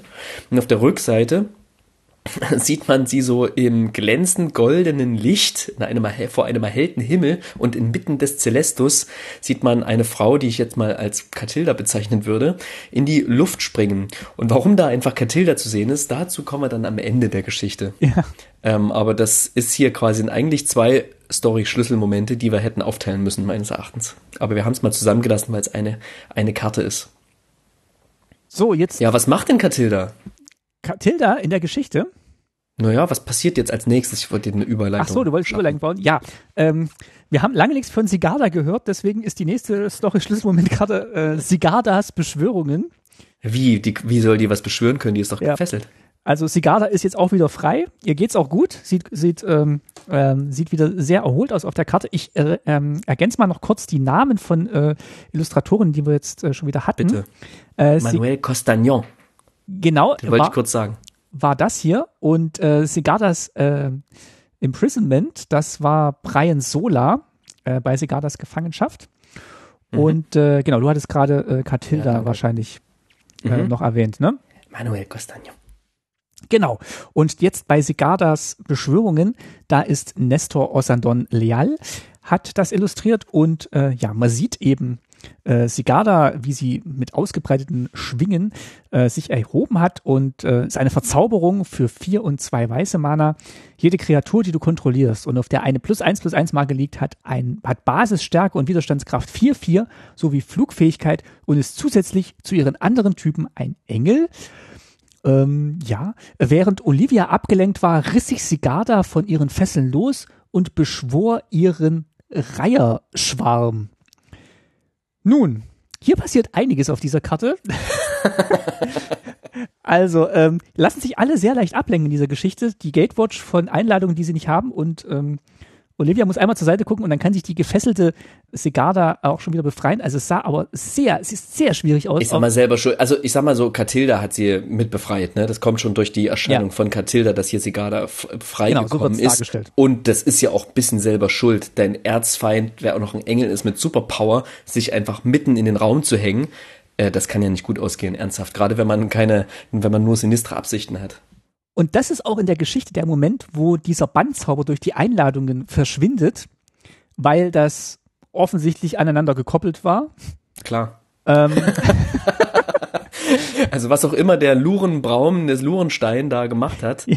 ähm, es hat leider hat, hat nicht gereicht. Genau, weil jetzt kann, jetzt dürfen auch die anderen reinkommen äh, und mit mitfeiern und die Party crashen, wie dann, wie dann auch die, die entsprechende Episode heißt.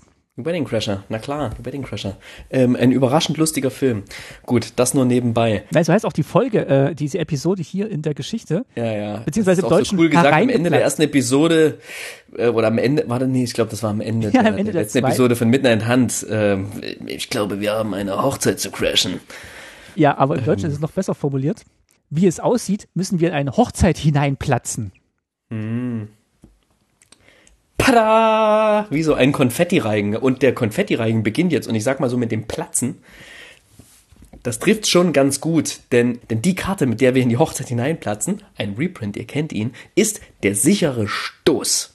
Eine rote Karte. Ja, nach den ganzen weißen Karten und ähm, schwarzen kommt jetzt eine rote Karte. Ein Spontanzauber. Sicherer Stoß, Sure Strike. Kostet ein und ein rotes. Spontanzauber, eine Kreatur deiner Wahl erhält plus 3 plus 0 und Erstschlag bis zum Ende des Zuges, ja.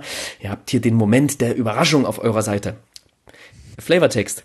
Bevor der Offiziant die ja, bevor der Offiziant die Chance hatte zu fragen, ob jemand etwas gegen die Vermählung einzuwenden hatte, gab Arlen ihre Meinung kund. Also wir sehen hier ein Fenster dieser Kapelle, dieses Festsaals, durch das eben ein Werwolf, Arlen Court, hereingesprungen kommt. Und ähm, ich weiß nicht genau, was die Flammen da im Bild machen. Wahrscheinlich hat sie gerade einen Kerzenständer So umgehauen. Ne? War voll mit Kerzenfallen ähm, diese, dieser Raum umgeschmissen.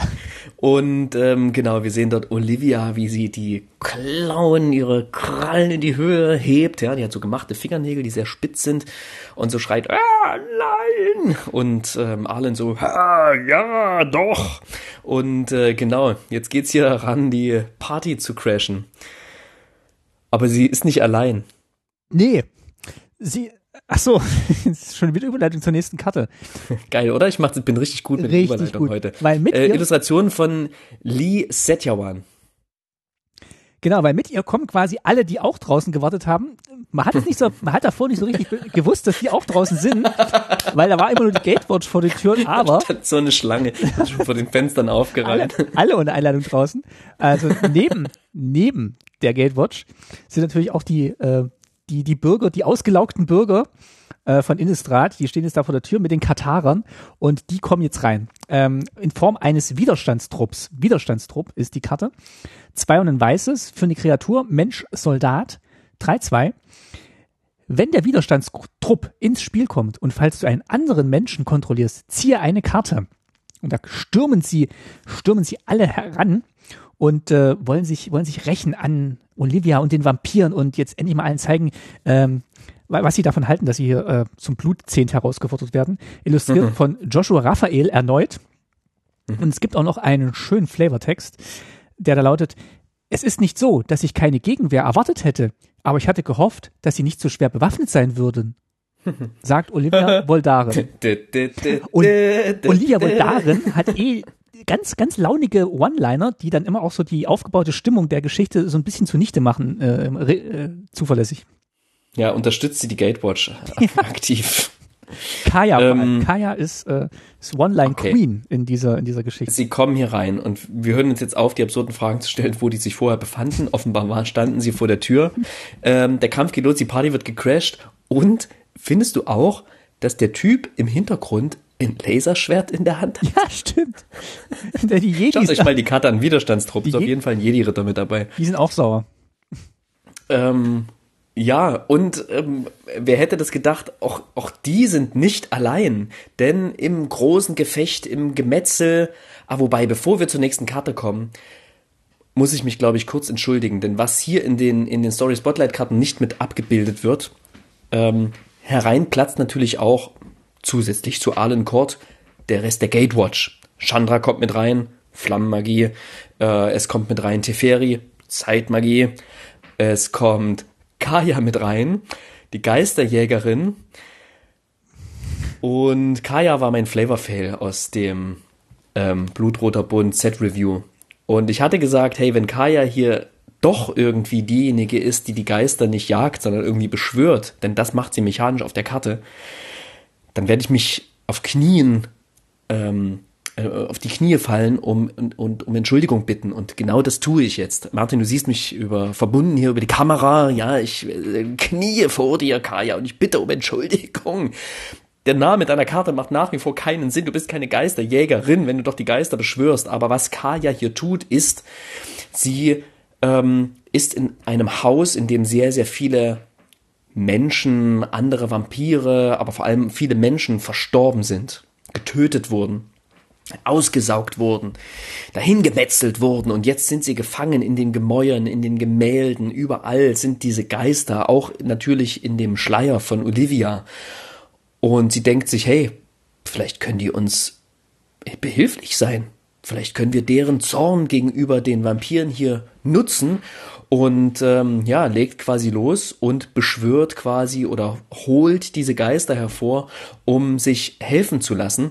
Und ähm, genau, ich habe ich habe einen kurzen, einen kurzen, ähm, ein kurzes Zitat aus der Story herausgesucht, was das Ganze nochmal belegt. Ähm, mitten im Gefecht heißt es hier, Moment. das sind nicht nur die Stimmen der Armee. Und das Summen in der Luft, etwas geht da vor sich. Überall um sie herum verdichtet sich die Luft selbst zu etwas anderem, etwas Altem. Es wird aus der Sicht von Arlen hier gesprochen. Geister. Arlen kann nun ihre Umrisse sehen. Diener und Ritter, Adlige und Bauern. Es müssen Hunderte sein, die sich alle gleichzeitig materialisieren, geisterhafte Flammen, die vor Zorn gleißen. Ihr habt uns getötet. Die Stimmen der Toten tragen weit. Ebenso wie ihre Waffen. Wie Arlen erfreut feststellt. Ähm also ja, Kajas Plan geht hier auf und die Geister unterstützen sie. Also wirklich alle, alle rotten sich hier zusammen und unterstützen sie im Kampf gegen die übermächtigen Vampire, die offenbar so übermächtig zu sein scheinen, dass wirklich alle mithelfen müssen. Ähm, nämlich unter anderem auch diejenigen, die auf der nächsten Story Spotlight Karte abgebildet sind. Martin, willst du die einfach machen, nachdem die ich jetzt hier so Hunde. über Kaya gesprochen nee. habe? Ähm, diese Hunde. Diese Hunde. Die nächste Karte, da ist nämlich die Party vorbei. Das ist das Ende der Feierlichkeiten. Äh, ist eine Hexerei für ein rotes Mana. Ähm, und diese Hexerei macht, das Ende der Feierlichkeiten fügt allen Gegnern sowie allen Kreaturen und Planeswalkern, die sie kontrollieren, je einen Schadenspunkt zu. Die, der Flavortext ist, als die Verteidigungsanlagen um die Festung Lurenstein ins Wanken gerieten, stürmten einige unerwartete Gäste in, die Blut, in den blutroten Ballsaal. Und Vielleicht ist Lurenstein einfach das, worauf das Schloss draufgebaut wurde. Ja, würde ich jetzt auch vermuten, dass das ähm, der Name des, des, Schloss, des Schlosses des Berges ist. Ja. Genau, da kommen die, die Wölfe kommen dazu auf diese Illustration von Chris Rellis.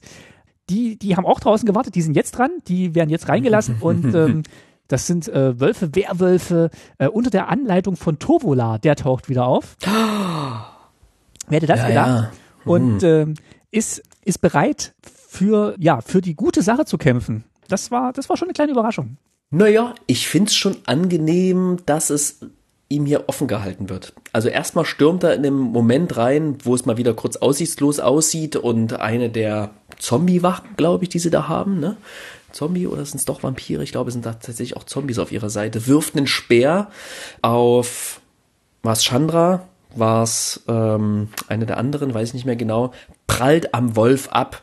Wolf ist da, checkt die Lage und die sagen nur, da lang musst du gehen. Denn mittlerweile in diesem ganzen Kampfgefecht ähm, ist versucht, Olivia abzuhauen und Arlen rennt ihr hinterher und versucht Olivia, Olivia zur Strecke zu bringen, versucht sie zu fangen und das ist ein ganz netter Kampf, der da beschrieben wird, der geht immer hin und her, in den dann eben Tovola einschreitet und ähm, diesen Kampf halt zugunsten von Arlen entscheiden kann. Olivia kommt natürlich trotzdem davon. Aber ohne Klar. Edgar. Der flieht separat mit Sören. Ja, was passiert da eigentlich? Das wird ja auch gar nicht abgebildet auf den Story-Schlüsselmoment-Karten, ist aber ein ganz schöner Story-Schlüsselmoment meines Erachtens.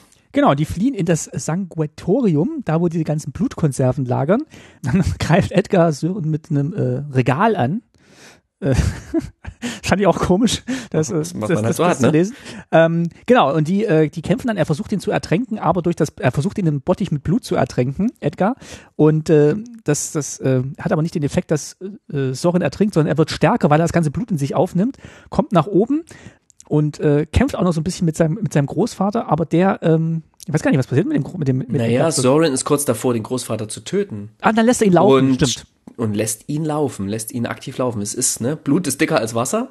Ähm. äh, lässt ihn laufen und ich fand es tatsächlich ganz schön beschrieben, dass wir nochmal zurückgehen ähm, in der Geschichte, das wird natürlich hier auch nicht abgebildet, ne? aber Soren macht sich nochmal Gedanken über sein Ritual, mit dem er quasi damals ja eigentlich unfreiwillig, wie herauskommt, zum Vampir gemacht wurde. Eigentlich war es ein ziemlicher ziemlicher Peer Pressure, der da stattfand und, und Soren wurde von seiner Familie und von seinem Großvater, ja, überredet, gezwungen, irgendwas zwischendrin. Ich glaube, da ist Soren in seiner eigenen, in seinem eigenen Storytelling auch ein bisschen unentschlossen und ähm, legt sich das immer wieder ein bisschen anders aus, aber ähm, ist, ist so drauf, dass er sagt, hey, ich bin das geworden, ich habe das angenommen und ich habe auch echt versucht, was für Innistrad zu tun. Und auch jetzt versuche ich etwas für Innistrad zu tun.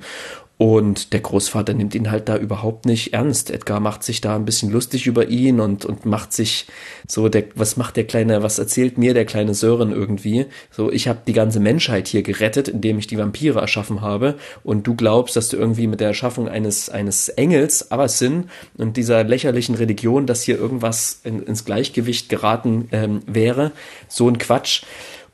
Und dieser Konflikt wird leider nicht weiter verhandelt. Und der kommt auch nicht weiter. Der wird einfach nur hingestellt. Ja. Das fand ich schade an der Stelle. Und ich hätte es gut gefunden, wenn, wenn vielleicht ähm, Edgar mit seinem Plan zu heiraten vielleicht tatsächlich gezeigt hätte, hey, warte mal, Sören, guck mal, ich bin dir einen Schritt voraus.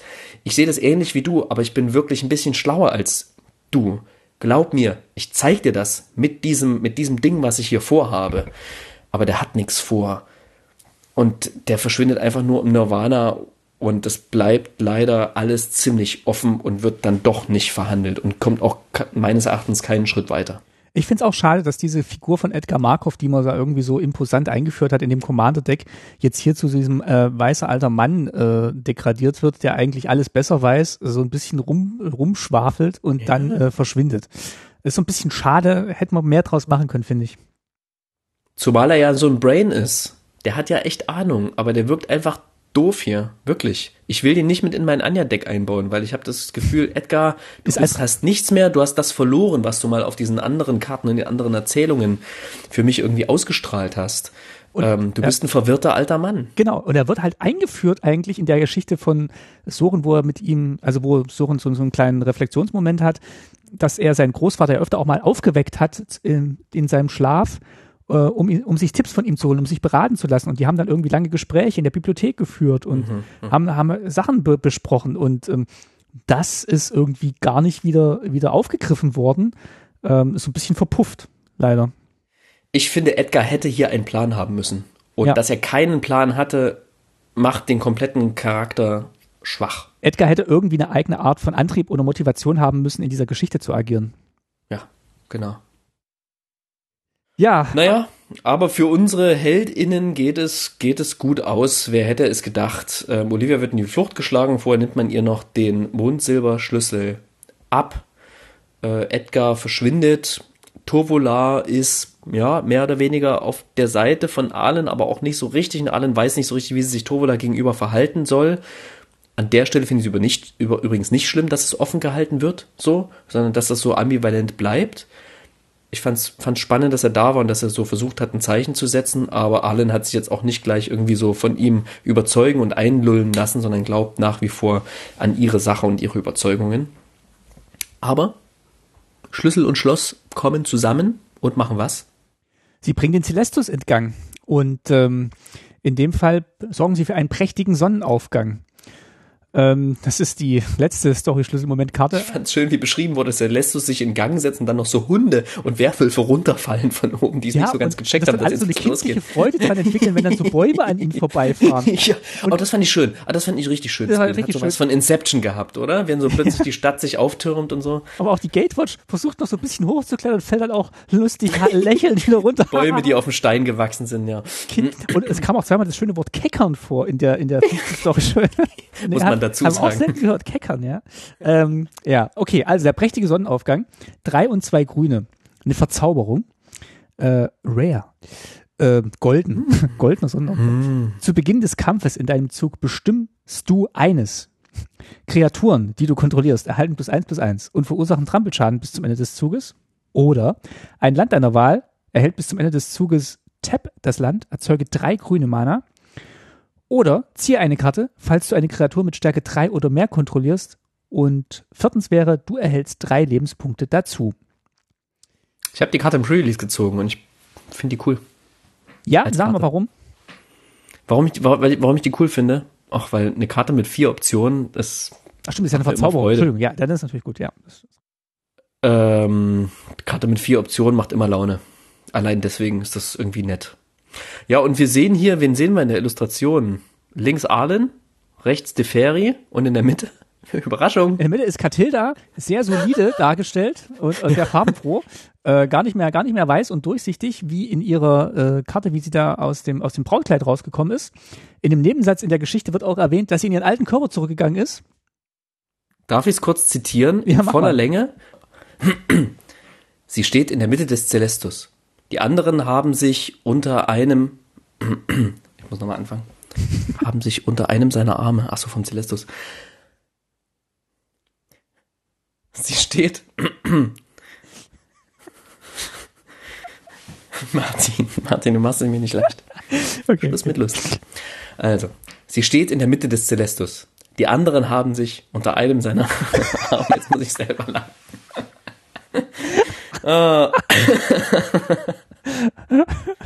okay, okay, los. Sie steht in der Mitte des Celestus. Die anderen haben sich unter einem seiner Arme versammelt. Katilda steht vor ihr. Sie ist in ihren angestammten Körper zurückgekehrt. Warum auch nicht? In Arlens Hand liegt das Sonnengoldschloss zusammen mit dem Blut und den Opfergaben von zuvor, ehe der Ritus ähm, zu jäh unterbrochen worden ist. Wie liegt äh, Blut Das war's. Ja. Punkt. Also dieser Satz, sie ist in ihren angestammten Körper zurückgekehrt, wirkt so eingefügt, als hätte man sich den noch schnell reinschreiben müssen, weil man gesehen hat, oh Mist, auf dieser Karte ist ja Katilda wieder im normalen Körper zu sehen. Eieieiei. Ähm, lass mal noch den Satz reinsetzen. Ähm, ja. Vor allem dieser Körper ist komplett zerschmettert. Der ist aus großer Höhe nach unten gefallen. Hat sich das Rückgrat gebrochen. Hm, ja. Ja, ich meine, ist eine Zauberin. Magie. Ja. Ist okay. Es ist okay. Springt ja das ist nicht so schlimm. Was ich schlimmer finde, ist, dass es so lieblos in einem Nebensatz ja. erwähnt wird. Aber äh, auf Katildas Morgendämmerung springt sie auch gleich sehr energetisch wieder in die Luft, ne? Also er scheint schon gut zu gehen. auf jeden Fall. Das Rückgrat ist heile. Also. Heile, heile Segen. Ja, heile, heile Segen. Ähm, äh, drei Tage Regen drei Tage Sonnenschein und ähm, dann wird Innistrad wieder besser sein. Und so sieht's einfach mal aus. Sonne, Sonne geht auf und das fand ich am Ende eigentlich ein ganz schönes Szenario, wie, wie gemeinsam die Leute den Sonnenaufgang betrachten. Wie der Mond scheinbar sehr schnell unterzugehen scheint. sie lässt es an, sie lässt es aus. Zeitraffer, genau, sie lässt es an, sie lässt es aus. Klick, klick. Und ähm, ja, Emma Cool muss sich im Mond auch ein bisschen rumgeschleudert fühlen. Aber ja, der, das Sonnenlicht ist wieder da und das Gute hat gesiegt und Innistrad scheint wieder im Gleichgewicht zu sein. Wenn nicht Teferi, Teferis Stimmung irgendwie so eingetrübt wäre, der guckt nämlich ganz schön miesepetrig in den Sonnenaufgang. Warum eigentlich? Ja, der guckt in die Zukunft und die müssen jetzt auch gleich weiter, die Gatewatch, zur, zur, zum nächsten Ort und gibt aber noch, gibt aber noch eine, eine Warnung mit an, ähm, an, an Arlin. Und äh, zwar steht die Mahnung darin, er sagt, vielleicht du, du wirst wachsam sein müssen. In letzter Zeit hatten wir Schwierigkeiten, alte Schwierigkeiten. Wenn du das sagst, muss es ernst sein, mein Arlin. Sie hofft, dass ein bisschen Frohsinn hilft, doch Teferi zeigt sich nicht aufgemuntert. Ich weiß besser als die meisten, wie gefährlich diese Bedrohung ist. Sie heißen Phyrexianer.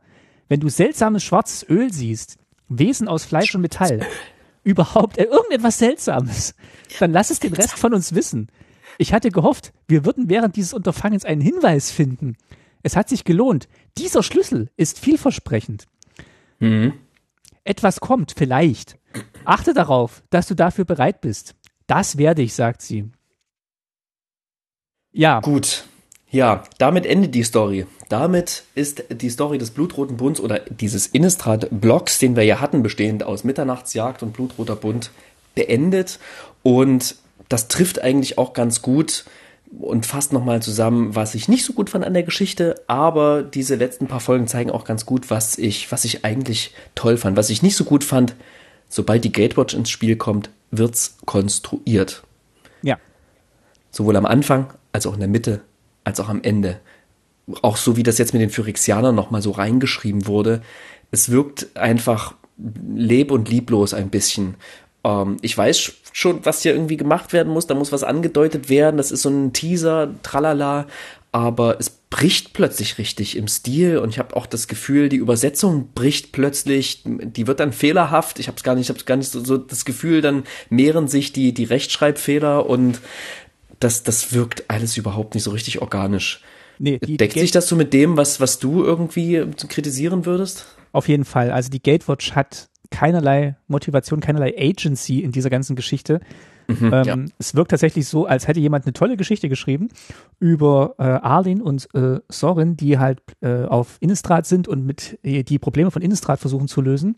Und dann reicht jemand noch kurz vor Ende einen Zettel rein und sagt, ach übrigens, die aktuelle Gatewatch besteht aus folgenden Charakteren, bau die mal auch mit ein. Die müssen nicht so viel machen, die können auch mal eine Zeit lang vor der Tür stehen aber die sollten schon mit vorkommen, um so ein bisschen äh, anzudeuten, als hätten wir eine große Hintergrundgeschichte im Sinn.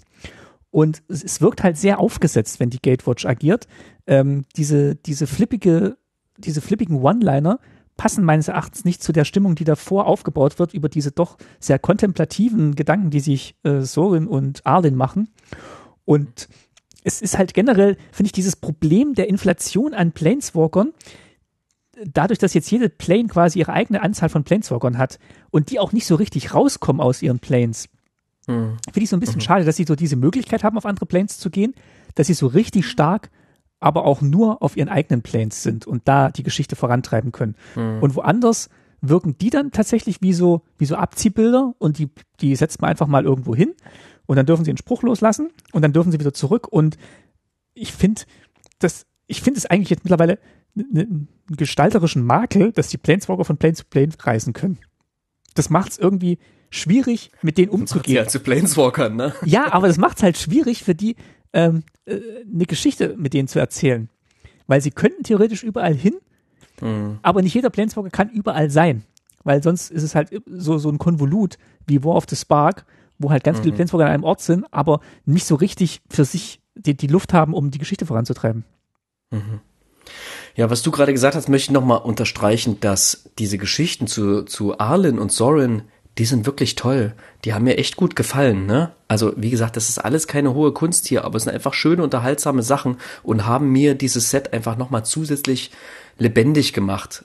Bösewichte können immer vielfältiger gezeichnet werden, so. Tovola war da schon fast so eine Art Ausnahme, der zum einen sehr, sehr sich hingezogen, väterlich, brüderlich hingezogen fühlt zu Arlen irgendwie, aber trotzdem dann doch das machtbesessene ähm, Mitlaufen hat, sage ich jetzt mal und, und so eine schizophrene Beziehung irgendwie in seinem Bösewicht-Dasein hier führt.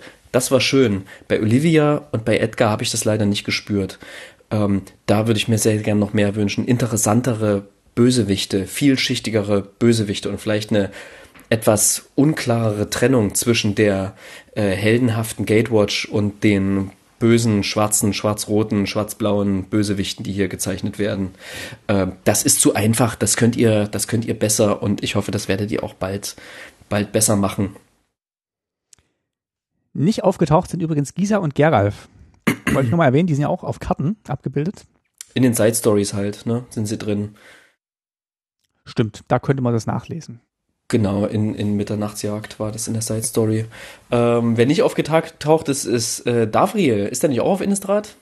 Ja, Davriel Kane, wieder mal äh, verpasste Chance, finde ich auch. Ähm, also das ist, äh, das ist echt so der Pechvogel, äh, weil der hätte echt Potenzial gehabt. Finde ich vertane Chance, sowohl als Karte als auch in der Geschichte.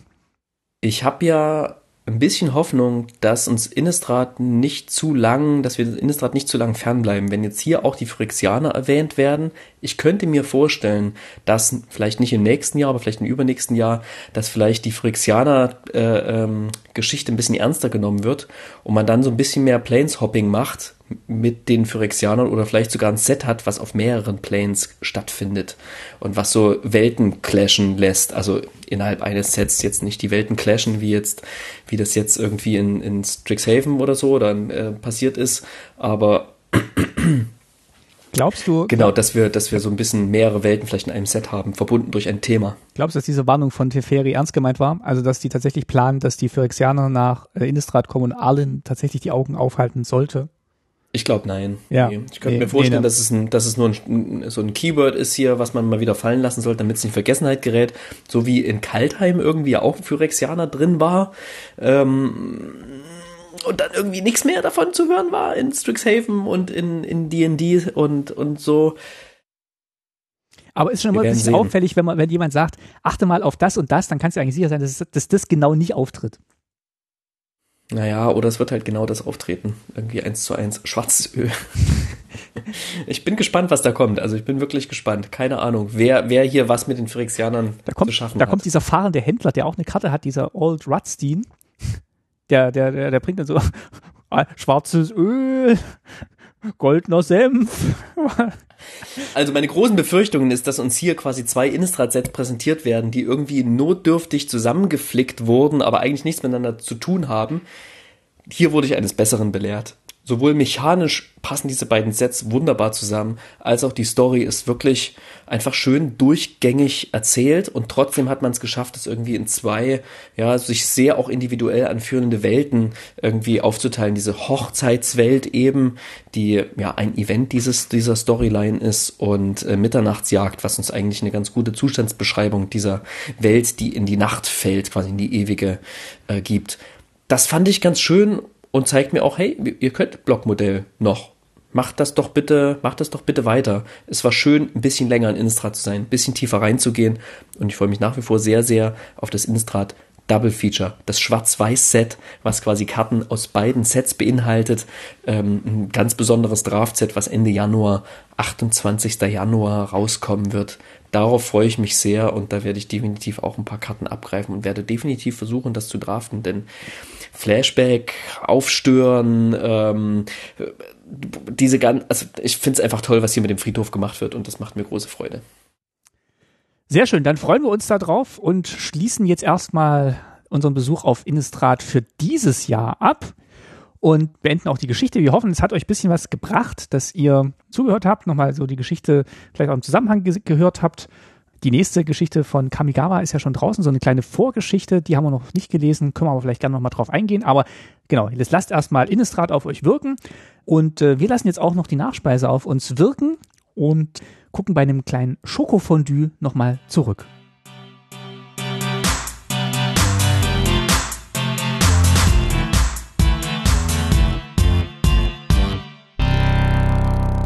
Ja, es ist schön, einfach nochmal alles zu nehmen, was man so im Jahr hatte, wie in so einem Fondue. Wir nehmen so die ganzen alten Reste aus dem Kühlschrank und packen die nochmal in heißes Fett, packen wir hier in, in äh, Schoko drüber und dann sieht es gleich ganz anders aus. hey, das Jahr 2021, das war wild. Das, das war, das, da war, ist ganz schön viel passiert. Und ähm, für mich ganz oh ja. persönlich, für mich ganz persönlich war es ja tatsächlich das Jahr der Artworks. Wir werden Anfang nächsten Jahres den goldenen Tasty verleihen und es wird so schwer wie noch nie, auch wenn wir es erst einmal gemacht haben, denn so viele Artworks wie im letzten Jahr oder wie in diesem Jahr, noch, sind, noch nehmen wir ja auf im Jahr 2021, auch wenn das quasi in 22 hört, ähm, so viele gab es noch nie und ich habe es äh, mittels Dank Scryfall einmal ausgerechnet, wie viele Artworks wir haben. Martin, Schätzfrage. Also, was ich gerechnet habe. Alle Karten, die 2021 rausgekommen sind, inklusive Tokens natürlich. Ne? Ähm, alle, die ein neues, also nur neue Artworks, keine Reprint-Artworks. Und habe natürlich auch geguckt, dass die doppelseitigen Karten, die muss man ja doppelt zählen auch. Ja, die haben eine Vorder- und Rückseite.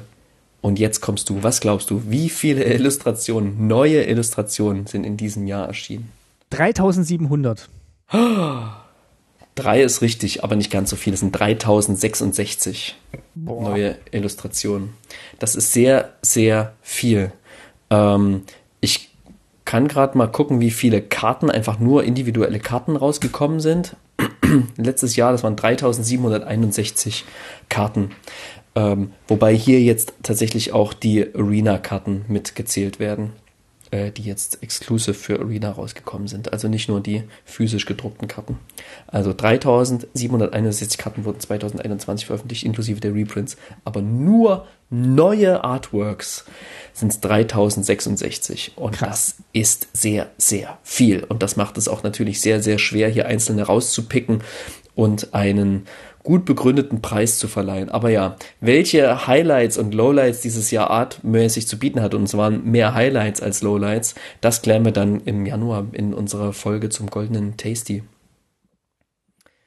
Aber ja, sag du doch mal, ähm, vielleicht erzähl mir doch noch mal kurz, welche Sets überhaupt rausgekommen sind dieses Jahr, dass wir noch mal so einen kurzen Überblick haben, weil ich glaube, wir haben schon wieder die Hälfte vergessen. Also an Standardsets waren es Kaltheim, Strixhaven, ähm, mhm. Adventures in the Forgotten Realms, Innistrad Midnight Hunt, Innistrad Crimson Wow. Ähm, und dann hat man noch so ein paar Sondersets. Äh, Time Spiral Remastered kam raus, Modern Horizons 2 kam raus. Ähm, es gab immer noch begleitende Commander-Decks und ganz viele andere. Gibt so einen Commander-Deck. Kleinigkeiten gab es noch.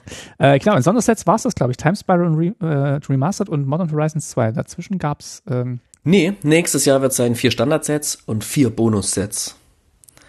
Genau, das, das wird das nächste Jahr. Also dieses Jahr hatten wir quasi sieben, sieben Sets sozusagen. Und nächstes Jahr werden es acht sein. Ja, was hat mir davon besonders gut gefallen? Ähm, Sag mal. ich würde ich würd tatsächlich sagen, dass. Mach mal äh, deine Top 3. Also jetzt musst du jetzt gar nicht so die letzten, letzten Platz nennen, aber so deine, deine Top 3, wenn du willst, auch ungeordnet. Ähm, meine Top 3, dann würde ich sagen, ist es. Ähm, ich mache so, dass genau ein Set nicht genannt wird. Ähm, nee, also Innistrad. Innistrad Nee, von allen. Also du kannst auch die, die Nebensets mit, mit, Ach so, mit nennen. dann würd natürlich. ich- dann würd ich Von sagen- allen sieben. dann würde ich sagen, ähm, Kaltheim ist auf Platz 3. Mhm. Auf Platz 2 ist Modern Horizons 2. Mhm. Und auf Platz 1 ist Adventures in the Forgotten Realms. Das D&D-Set hat mir sehr, sehr gut gefallen, weil es ähm, weil's wirklich so äh, gut zusammengepasst hat mit diesem, diesem Rollenspiel-Universum, mit den Mechanismen, die drin waren. Es hat mir sehr gut gefallen mit den, mit den Flavor-Words, das fand ich toll. Und äh, es hat mich dazu gebracht, ähm, Dungeons and Dragons auszuprobieren. Also auch dieser Marketing-Schachzug von Wizards ist in dem Fall aufgegangen. Also es hat mich dazu gebracht, das auszuprobieren. Also es war eine, ein schönes Experiment, das sehr geglückt ist. Und ähm, ja, ich fand das gut. Wie, wie sah es bei dir aus? Also wenn ich mich auf drei festlegen muss, dann sind da oben, aber aus unterschiedlichen Gründen, können wir ja gleich noch drüber sprechen, dann sind da oben Modern Horizons 2. Mhm. Dann ist da oben Innistrad Blutroter Bund. Mhm. Ihr, habt, ihr habt sicherlich gehört, dass ich ein absoluter Fanboy bin. Ähm, ähm, ich war mal innerhalb von drei Jahren auf 16 Hochzeiten. Das war eine verrückte Zeit. Sehr viel Party gemacht, ja. Ähm, und da oben ist auch, ich traue mich fast, das nicht zu sagen, Strixhaven. Wirklich? Ja, ähm, ich fand dieses ganze Lernen-Ding und fand ich irgendwie cool und die- diese, diese, also mich hat es so überrascht. Ich habe so wenig davon erwartet und ich glaube, es liegt daran, dass meine Erwartungen so niedrig waren. Äh, hat mich ja überrascht, dass ich mich in dieser, es war halt nicht das Harry Potter Set. Man war so voreingenommen, fand ich davor, dass es mich positiv überrascht hat mit diesen ganzen Welten, mit Quandrix und ähm, ähm, ähm, äh, Kundhort und Silberkiel und das fand ich toll, dass man diese zweifarbigen Sets einfach nochmal genommen hat und denen einfach, hey, wir geben den neuen Namen, why not? Warum ist jetzt immer ähm, ähm, grün und blau immer Simic? Muss doch gar nicht sein. Wir machen einfach, wir packen das mal in eine neue Welt und gucken, was wir da für ganz andere Sachen finden können. Mit den unterschiedlichen Tokens, die, die es dabei gab und so. Und das, das hat mich einfach positiv überrascht. Und deswegen ist Strixhaven mit in meiner Top 3. Suck it. Nee, ist ja okay. ähm, ich meine es auch jetzt nicht zu dir, sondern zu allen anderen, die jetzt schreiend vor ihrem Podcatcher sitzen und sagen, Geist, wie kannst du? Ähm, nö, kann ich. Mach ich einfach.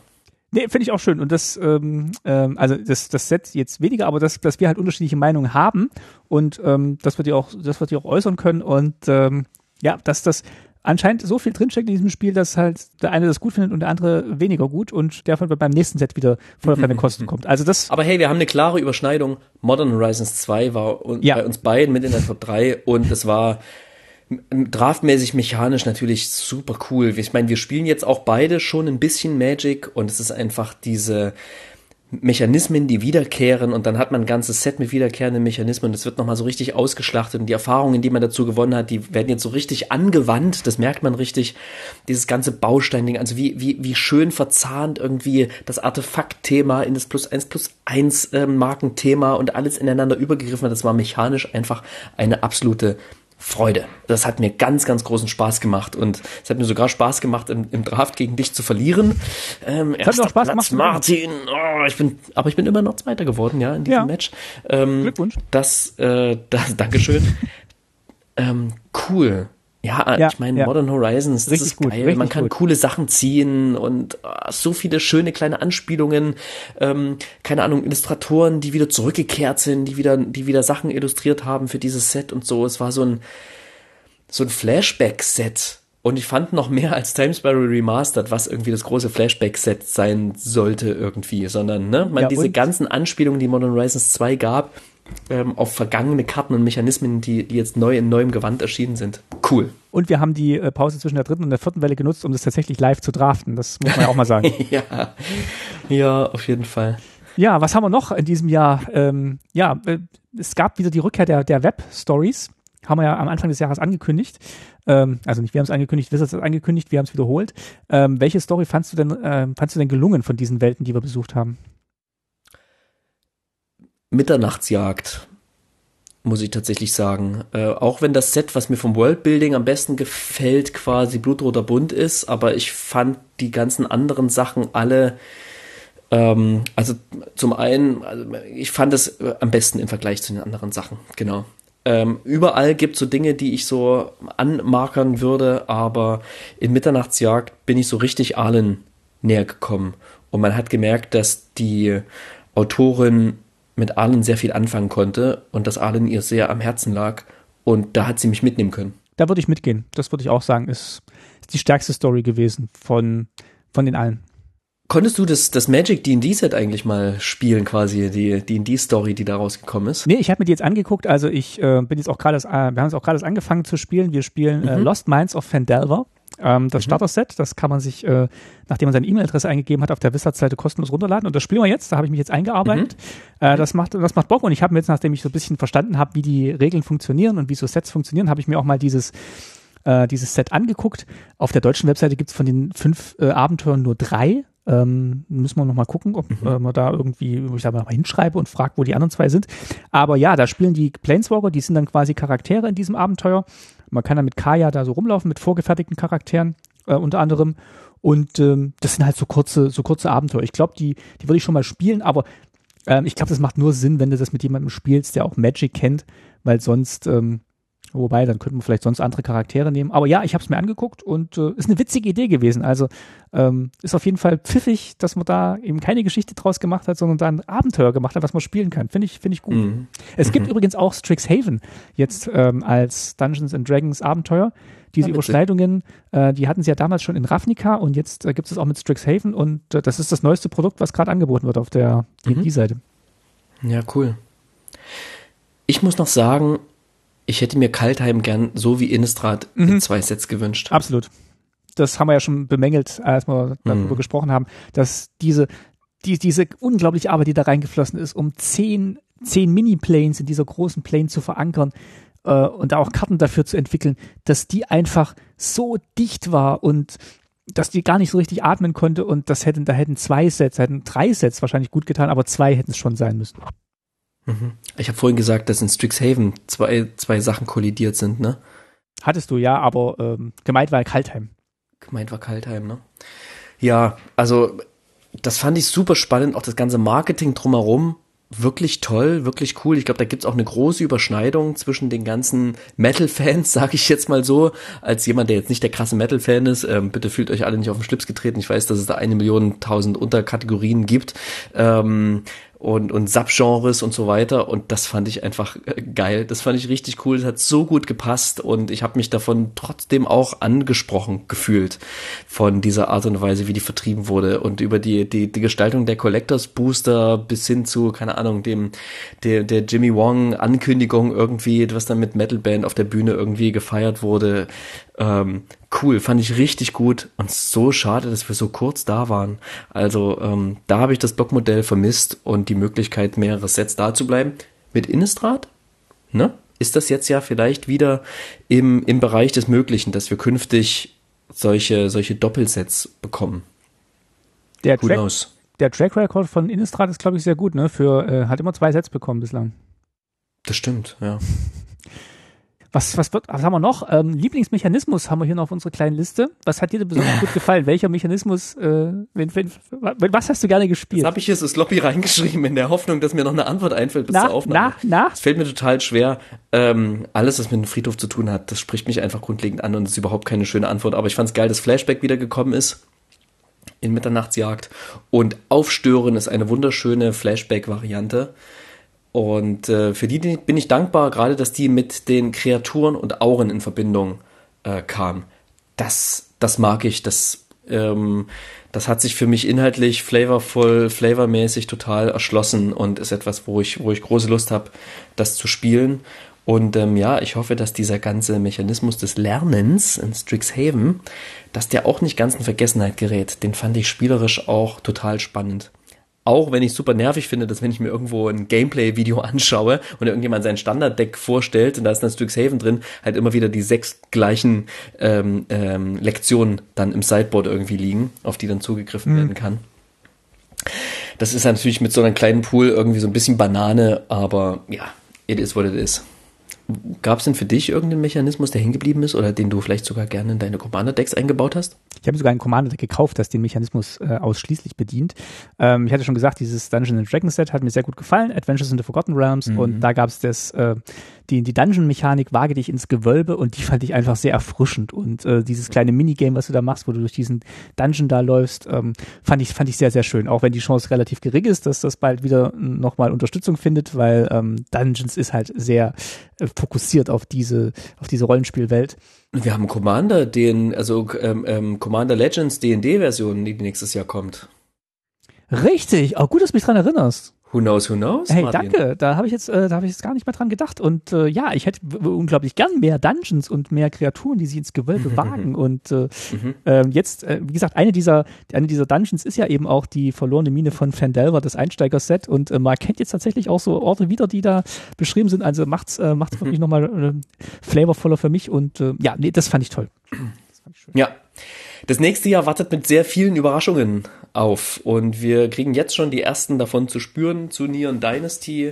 Die, der Trailer dazu wird ja in, von allen gelobt. Ich habe noch niemanden gesehen, der irgendwie gesagt hat, meh, sondern alle finden es irgendwie tierisch geil und alles, was geteased wird, wird gefressen und es ist, es ist, glaube ich, auch geschickt, das Ganze auf dem Vampir-Set in Innistrad folgen zu lassen, dass wir jetzt quasi einen großen Sprung in die Zukunft machen und äh, so richtig irgendwie das, das Tokio des Jahres 3000 feiern mit Ninjas und Samurai, wobei Samurais haben wir gesehen, Ninjas wissen wir noch nicht ganz, aber sind bestimmt auch Ninjas dabei. Wir werden sehen, was uns da erwartet. Äh, ich freue mich auf jeden Fall drauf. Aber mein Highlight nächstes Jahr, und auch dazu haben wir ja total viel ähm, schon geteased bekommen, wird Infinity. Mhm in dem es leider keine silberrandigen Karten mehr geben wird. Martin, was ist da los? Der Silber, was ist da los? Ich, der das, das Doofe ist, ich, das Schöne war bei silberrandigen Karten, du konntest Verlass, es war verlässlich, dass diese Karten preiswert sein werden. Die werden über 2,50 nicht kosten pro Karte. So die teuerste Karte habe ich, glaube ich, für 2,49 Euro geschossen oder so. Und das war schon dieses D&D-Schwert irgendwie. Jetzt, wo sie, jetzt, wo sie schwarzrandig sind, alle Leute werden diese Karten spielen und es wird, die werden so viel Geld verdienen. Ja. ähm, wir werden da nächstes Jahr ausführlich drüber reden, aber ja, da freue ich mich auch sehr drauf. Auf, äh, auf ich freue mich auf jedes Unset ist sehr, weil das auch so ein bisschen meine Welt ist, ähm, so ein bisschen das wacky, wacky Side of Magic. Und ähm, ja, da freue ich mich sehr drauf. Ähm, genau, das ist eigentlich auch so mein Highlight für 2022. Das kann ich jetzt schon Am sagen. 1. April soll es ja rauskommen, angeblich. Na dann. Das ist auch nur ein April-Schatz. Dann fange ich jetzt schon mal an mit Sparen. Ja, genau. Ähm, da freue ich mich tierisch drauf und ähm, ja, vielleicht macht ja herumkommandiert seine, seine sloppy im Stream dahin geworfene Einladung äh, wahr, uns zum Infinity-Spielen irgendwie ranzuholen. Das fände ich ja ziemlich nice, mit denen eine Runde zu zocken. Das fände ich auch, das fände ich auch schön, da wäre ich, da wäre ich dabei. Wenn ihr uns äh, spielen sehen wollt, da habt ihr dieses Jahr noch die Gelegenheit, wenn ihr das noch in 2021 hört. Genau, da sind wir nämlich zu Gast bei Oops All Salt. Die machen eine Charity-Aktion und äh, wir spielen ein bisschen Commander. Am 29. Dezember ist das. Äh, den genauen Zeitplan äh, verlinken wir euch. Könnt ihr mal reingucken. Und äh, ah ja, ansonsten hören wir uns wieder im äh, neuen Jahr mit der Verleihung des Goldenen Tasty. Uh, jawohl, ja. Ich freue mich schon sehr drauf und habe großen Respekt äh, vor der Vorbereitung dieser Folge. Vergesst nicht, uns zu folgen auf Twitter unter tasty-mtg und lasst uns dort einen Kommentar zur aktuellen Folge und ähm, kommt somit Chancen, einen Tag-Nacht-Token aus Zinn zu gewinnen. Oder ihr hinterlasst uns einen Kommentar auf tasty. Äh, nee, Quatsch, auf tastymtg.de. Auch dort findet ihr unsere Folgen und auch dort könnt ihr uns Kommentare hinterlassen. Ähm, und auch dort könnt ihr quasi in diesem kleinen Gewinnspiel teilnehmen, indem ihr einen Kommentar hinterlasst. Womit ihr uns immer helfen könnt, ist einen diverse Daumen hoch, Sterne, Plusse, was auch immer ihr auf unsere euren Podcatcher-Plattformen verteilen könnt, zu vergeben. Und natürlich sehr, sehr gern Bewertungen hinterlassen, wie ihr das findet, was wir hier machen. Zum einen kriegen wir damit Feedback von euch, ganz direktes. Das ist immer sehr, sehr gern gesehen und ähm, wird immer gern von uns gelesen. Und zum anderen hilft es natürlich auch uns dabei, dass noch andere, die unseren Podcast nicht kennen, davon mitbekommen und vielleicht mal reinhören. Und wenn es euch gefällt und ihr diese Folge gehört habt, und das war die erste Folge, die ihr gehört habt, bleibt dran. 2022 wird super tasty. Ich ahne es jetzt schon.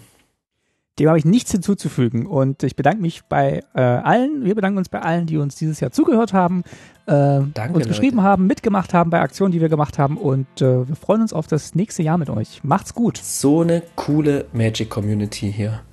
Klasse. Kann sich, kann sich kaum eine bessere wünschen. Danke, Freunde. Tschüss, bis bald.